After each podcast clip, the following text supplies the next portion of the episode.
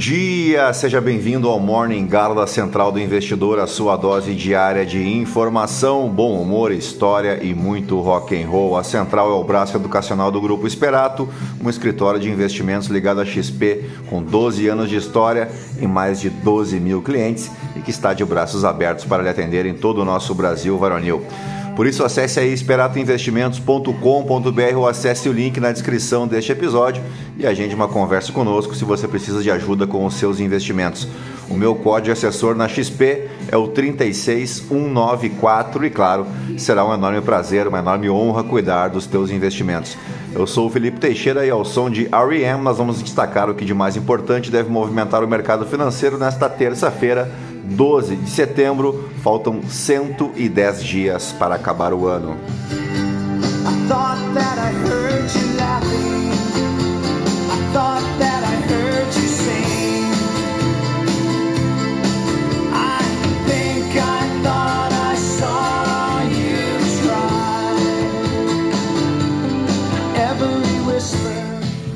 Muito bem, são 6 horas e 35 minutos, 20 graus aqui em Itapema. Hoje é aniversário do município de Jaguariúna, em São Paulo, que tem uma história curiosa com a sua bandeira. Quer ver só?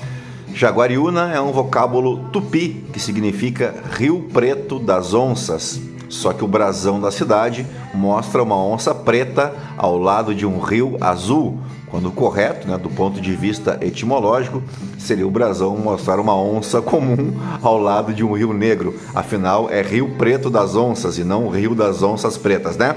Vamos adiante, porque também aniversaria hoje o município de Canoinhas, aqui em Santa Catarina, mas que faz fronteira com o estado do Paraná, que é a capital mundial da erva mate. Lembrando sempre que os estados que mais produzem a Ilex paraguarienses, né, que é o nome científico da erva mate, são o próprio estado do Rio Grande do Sul, responsável por cerca de 44% da produção de folha verde de erva mate. Depois temos na sequência o estado do Paraná, depois Santa Catarina e por último o Mato Grosso do Sul com 1.400 toneladas ano haja erva, né, para saciar a sede da gauchada e dos amantes do chimarrão em geral. E agora sim, depois de embevecer vocês com tanto conhecimento, vamos direto ao que interessa, mas antes, se você gosta do conteúdo aqui da Central do Investidor, nos ajude compartilhando com um amigo ou com uma amiga para somar aos mais de 1.500 ouvintes diários que não se misturam com a gentalha. Você pode também clicar ali no coraçãozinho e avaliar o nosso podcast com as 5 estrelas se você me ouve pelo Spotify e pode ainda me seguir lá no Instagram no Felipe ST. E é isso aí, gentalha, gentalha, gentalha, vamos operar. Muito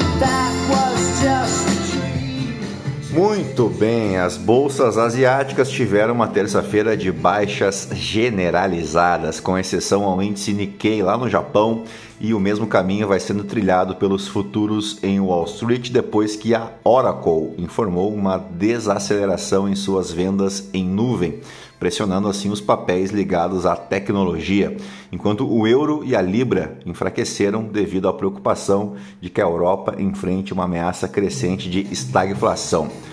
A Oracle despencou 10% no aftermarket, com analistas do Morgan Stanley dizendo que os resultados levantam questões sobre em qual momento toda essa demanda por inteligência artificial se transformará em receita, né, em grana.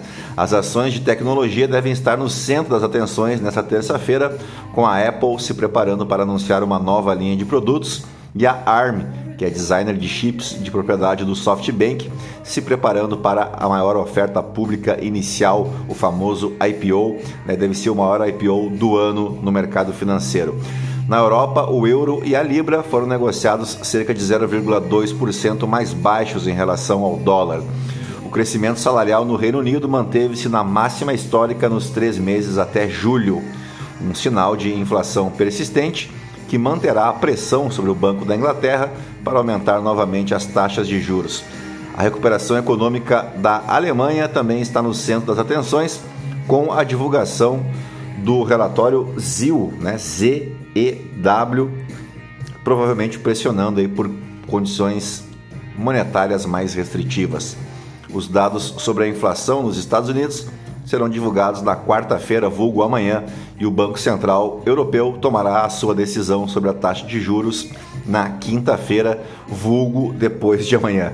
As expectativas de inflação dos consumidores americanos mantiveram estáveis, mantiveram-se estáveis em agosto. Mas as famílias ficaram mais preocupadas com suas finanças e mais pessimistas em relação ao mercado de trabalho, de acordo com o relatório do Fed Bank de Nova York. O relatório do Índice de Preços ao Consumidor de quarta-feira fornecerá as informações mais recentes sobre até que ponto o Fed pode precisar ir para puxar a inflação de volta à sua meta. A inflação mensal deverá acelerar para 0,6% em agosto, enquanto o núcleo deverá permanecer estável em 0,2%, de acordo com as estimativas dos economistas. Lembrando que temos divulgação do IPCA de agosto, hoje aqui no Brasil, né? divulgado pelo IBGE, se não me falha a memória, às 9 horas da manhã. Bom, entre as commodities, o petróleo sobe, sendo negociado próximo do nível mais elevado este ano, antes de relatórios que poderão oferecer mais informações sobre os equilíbrios do mercado.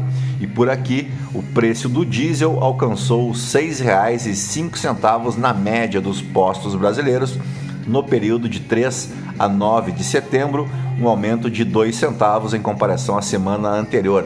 E esse valor representa o sétimo aumento consecutivo no valor do combustível. Os dados são da Agência Nacional do Petróleo e foram divulgados nesta segunda-feira.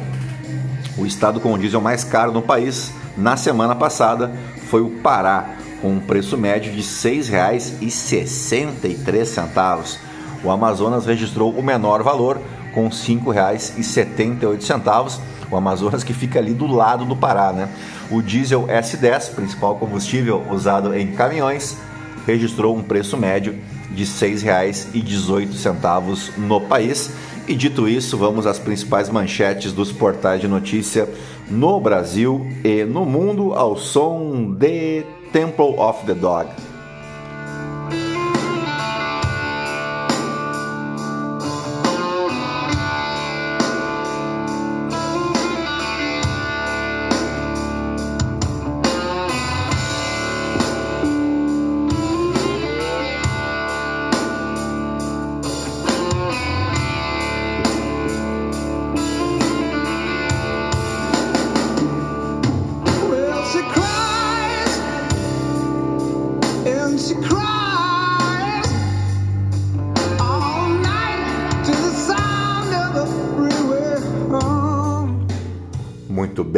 Começamos pelo Estadão. O Brasil investe menos de um terço do que países desenvolvidos em educação básica. No ensino superior, o gasto por aluno é parecido com o destinado por nações da OCDE. Especialistas falam em inversão de prioridades. Não chega a ser uma surpresa, né? Todos nós temos em mente como é precária a educação básica no Brasil.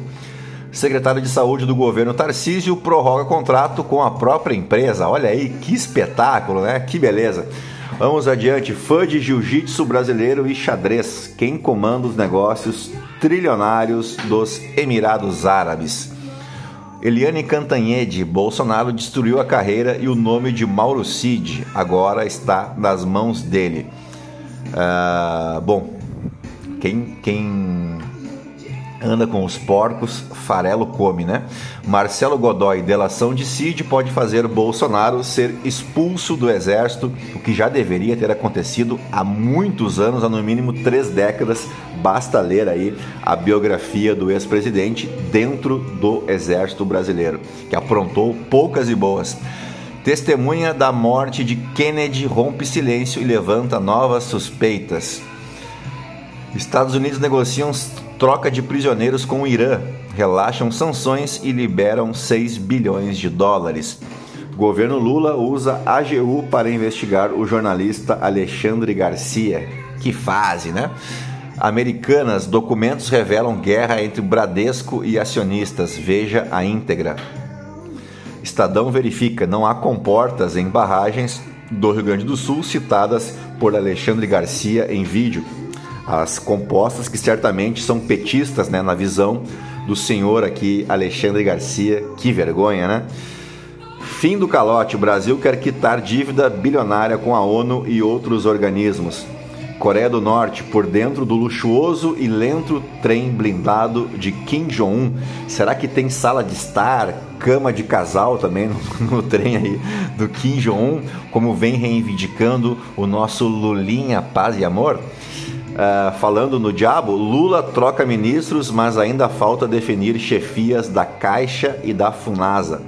Porque os Estados Unidos estão processando o Google. O julgamento histórico começa nesta terça-feira.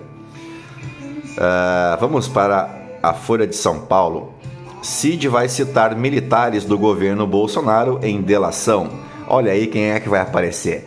Os generais, generais Augusto Heleno, né, o quasímodo do Palácio do Planalto, o general Ramos, que ia fazer o plano Marshall para tirar o Brasil das dificuldades da pandemia. Estamos todos até agora esperando, viu, general Luiz Eduardo Ramos, o seu plano Marshall, pois o Augusto Heleno e o Eduardo Ramos estão na lista que não deve mencionar oficiais da ativa. Golpismo, joias, vacina, vejam investiga veja investigações sobre o Mauro Cid, ex-auxiliar de Bolsonaro. STF decide que sindicatos podem cobrar contribuição de não sindicalizados.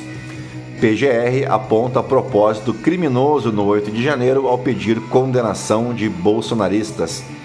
Ex-diretor da Odebrecht diz que anulação de acordo não repara danos sofridos por acusados. Biografia de Elon Musk o pinta de médico do mundo e monstro como pessoa. Ele é movido por demônios, diz biógrafo Walter Isaacson. Brasileiro fugitivo nos Estados Unidos é visto e polícia pede para moradores ficarem trancados. Justiça determina novas eleições no PSDB nacional em revés para Eduardo Leite. PL de Bolsonaro apresenta ao TSE prestação de contas erradas do ano eleitoral de 2022. Partido omitiu comprovação de despesas, entre outras falhas. Sigla pediu retificação. Reconstrução de cidades destruídas pelas chuvas no Rio Grande do Sul poderá mudar zonas urbanas. Mudanças no ambiente de trabalho afetam saúde mental de advogados. Vamos para o valor econômico. Credores aprovam plano de recuperação do Grupo Petrópolis, dono da Itaipava. Gutierrez diz que falou com Real após Americanas comunicar rombo. Uh, Gutierrez mostrará mensagens com participação do alto escalão. Fundo da Hectare despenca após reduzir dividendos. Drones da Ucrânia ganham capacidade para atingir alvos maiores da Rússia. Justiça anula eleições no PSDB e tira Eduardo Leite da presidência do partido. Empresas devem recorde de 125 bilhões de dólares em juros no mundo. Mas, segundo alguns, basta deixar que a iniciativa privada cuide de tudo, que todos os problemas serão resolvidos, né? B3 avalia estender negociações em até duas horas. Saiba mais, o que seria muito interessante, né? Acho que já está na hora, já estamos amadurecidos o suficiente para aumentar aí o horário de negociações aqui no Brasil. Vamos para o Globo. Malu Gaspar, a ansiedade da cúpula militar com a delação de Mauro Cid. Mira Leitão, os fantasmas que se recusam a ir embora da América Latina. Merval Pereira, o Supremo está abusando do direito de errar por último. Léo Aversa, carta para Chico, parece que hoje é de bom tom driblar o amor. Receita com taxação sobre apostas esportivas abre disputa por verba entre ministros no governo. Vídeo e foto detalham nova mansão de 45 mil milhões de reais de Gisele Bündchen nos Estados Unidos no que eu pergunto, e eu com isso, né? Bela Megali, saiba até quando a delação de Mauro Cid permanecerá em sigilo. a cara da democracia, de pautas conservadoras a teorias conspiratórias, as opiniões que unem lulistas e bolsonaristas naquilo que eu chamo há no mínimo três anos de bolsopetismo, né? Uh, quando o Bolsonaro pode ser preso na visão de integrantes do PL, é a coluna do Lauro Jardim. Corrida a PGR, Lula começa a receber favoritos e analisa vida pregressa de candidatos. O que é interessante, né? Você ter a sua vida pregressa analisada por alguém como Luiz Inácio Lula da Silva. Mas vamos adiante.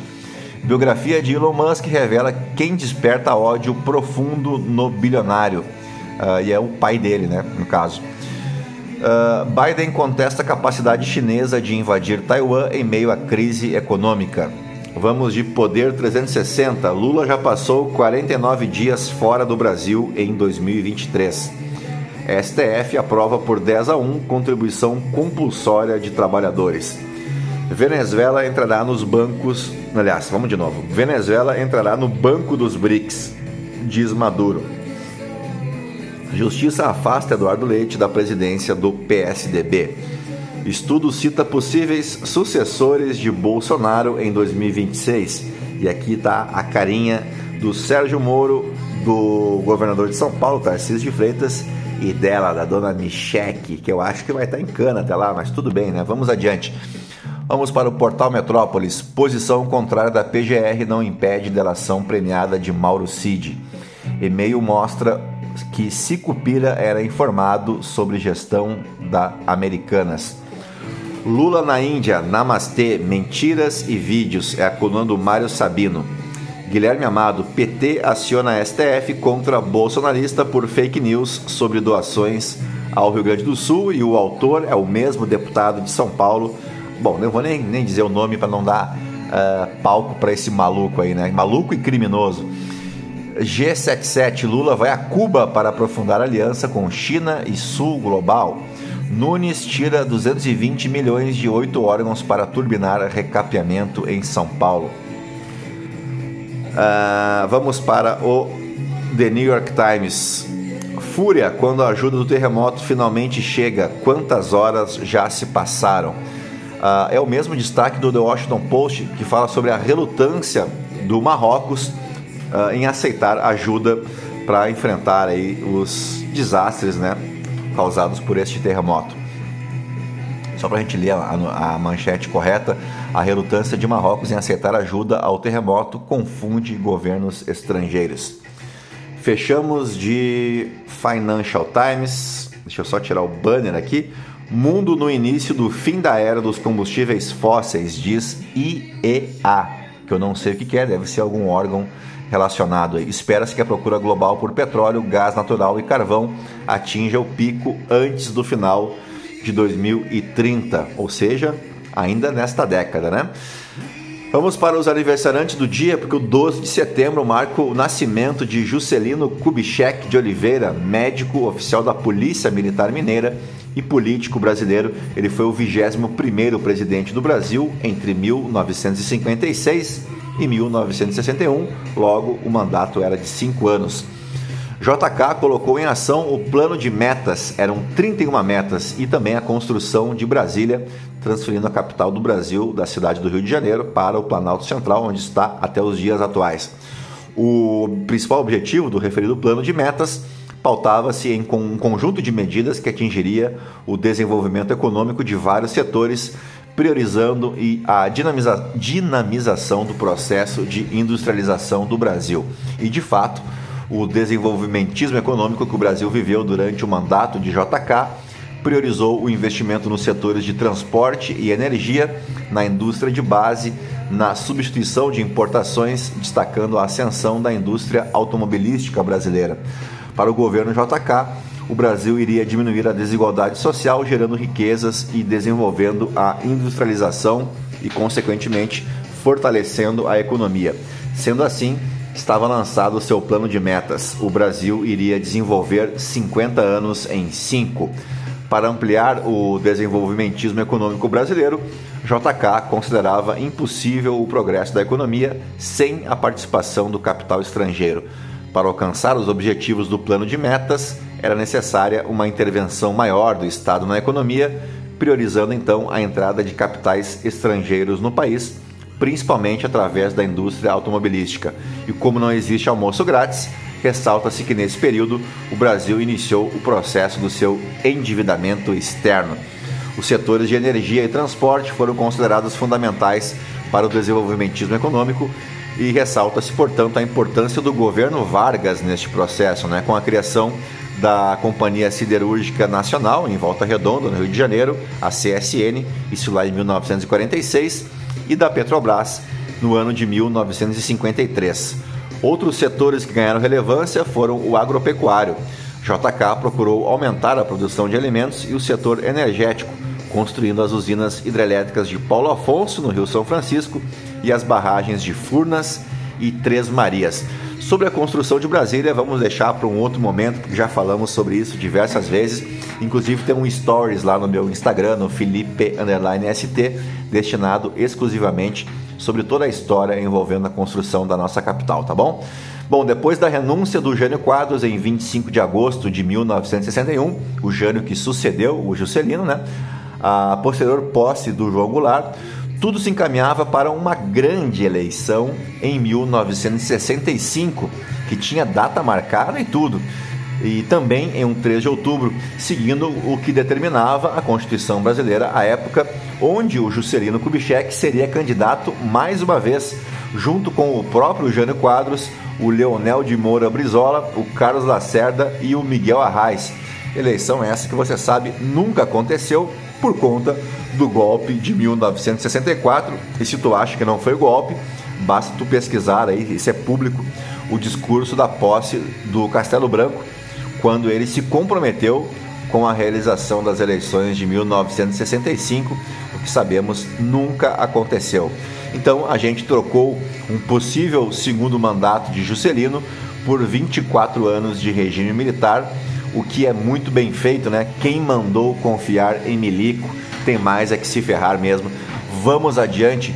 Quem também nasceu em um 12 de setembro foi a lenda James Owens, conhecido por Jesse Owens, um atleta e líder civil norte-americano que participou dos Jogos Olímpicos de Verão de 1936 em Berlim. Imagina só você, um negro, na Olimpíada de Berlim em 1936, já no contexto de uma Alemanha infestada de nazistas, né? Pois o Jesse Owens chutou o rabo dos nazistas e ganhou quatro medalhas de ouro nos 100 e 200 metros rasos, no salto em distância e no revezamento 4 por 100. Ele foi o primeiro atleta a vencer quatro ouros em uma Olimpíada, provando que raça ariana é o meu zovo, né? Em 2012 foi imortalizado no Hall of Fame, criado no mesmo ano com, como parte das celebrações pelo centenário da Associação Internacional de, Federação, de Federações de Atletismo. E se tu quiser conhecer um pouco mais sobre a história do Jesse Owens, recomendo o filme Raça, de 2016. Por fim, aniversariam hoje os músicos Geraldo Vandré, Barry White e Roger Moreira, do Ultraja Rigor. Nos fatos históricos, só uma passada rápida aqui, porque em 1981, em 12 de setembro, foi inaugurado o Memorial JK em Brasília, que está aberto à visitação até hoje. Eu, quando estive em Brasília, fui lá conhecer, você também se tiver oportunidade um dia de conhecer a nossa capital federal, não deixe de visitar o Memorial JK. Vamos agora para o ano de 490 a.C., a Batalha de Maratona, data convencionalmente aceita para essa batalha, onde os atenienses e seus aliados platônicos derrotavam a primeira força de invasão persa da Grécia. Durante o século V, ocorreram vários conflitos entre os gregos e o Império Persa, que disputavam o controle da região da Jônia, na Ásia Menor. O pau cantou mesmo quando as colônias gregas de Mileto tentaram se livrar do domínio persa que havia sido imposto na região. O aumento da tensão levou à Primeira Guerra Médica. Durante a guerra, houve um evento que ganhou grande repercussão histórica, que foi fundamental para os rumos dos conflitos. Sabendo que os persas desembarcariam para o confronto com os gregos, Milcíades, um general nascido em Atenas, preparou a frente ateniense, enquanto um informante foi enviado a Esparta para solicitar ajuda. O nome desse enviado era Fidípides e ele percorreu cerca de 200 quilômetros correndo em menos de um dia. Os espartanos confirmaram o auxílio, mas alegaram que, por questões religiosas, a ajuda militar só seria enviada dentro de seis dias, tempo que Milcíades não poderia esperar. Assim, ele comandou o ataque dos atenienses contra os persas. Para tu ver que essa história de valentia espartana, quando tu olha né, a coisa mais a fundo, tu percebe que é uma grande invenção de Hollywood. Os atenienses não chegavam a 15 mil combatentes, enquanto os persas poderiam totalizar 100 mil soldados e 600 barcos. Os atenienses tentaram de todas as formas possíveis para eh, evitar né, que os persas fizessem uso da cavalaria, forçando o combate corpo a corpo. A estratégia grega neutralizou o uso de arcos e de espadas dos persas, que foram oprimidos por longas lanças e por defesas em couraças. Ainda assim, pelo próprio contingente, os persas ofereceram grande resistência e em alguns momentos conseguiram vencer as defesas gregas. No entanto, os gregos se reagruparam e forçaram os persas a recuarem até onde haviam desembarcado. A Batalha de Maratona foi vencida pelos atenienses, que oprimiram os persas do território de combate. Eles capturaram sete barcos inimigos e mataram cerca de 6 mil persas. Os invasores foram derrotados e massacrados e forçados a voltar para a Ásia. A batalha também encerrou a Primeira Guerra Médica em 490 a.C., porém não seria o fim definitivo dos confrontos, pois uma nova guerra começaria alguns anos depois, mais precisamente em 480 a.C., a chamada Batalha de Termópilas, que foi travada no contexto da Segunda Guerra Médica entre uma aliança de polis gregas lideradas pelo rei de Esparta, Leônidas, e o Império, o Império Aquemênida de Xerxes I. E essa história tu conhece lá do filme 300, mas contada de uma forma hollywoodiana, não é verdade? A Batalha de Maratona faz parte da cultura popular em função da ordem seguida por Fidípides, que seguiu as instruções de Milcíades, correndo mais de mil, aliás, mais de 42 quilômetros entre Maratona e Atenas para informar sobre a vitória grega. A lenda diz que logo após informar a vitória, Fidípedes teria caído morto de cansaço. É por causa dessa batalha que você sabe existem hoje as famosas provas de corrida de longa distância chamadas de maratona.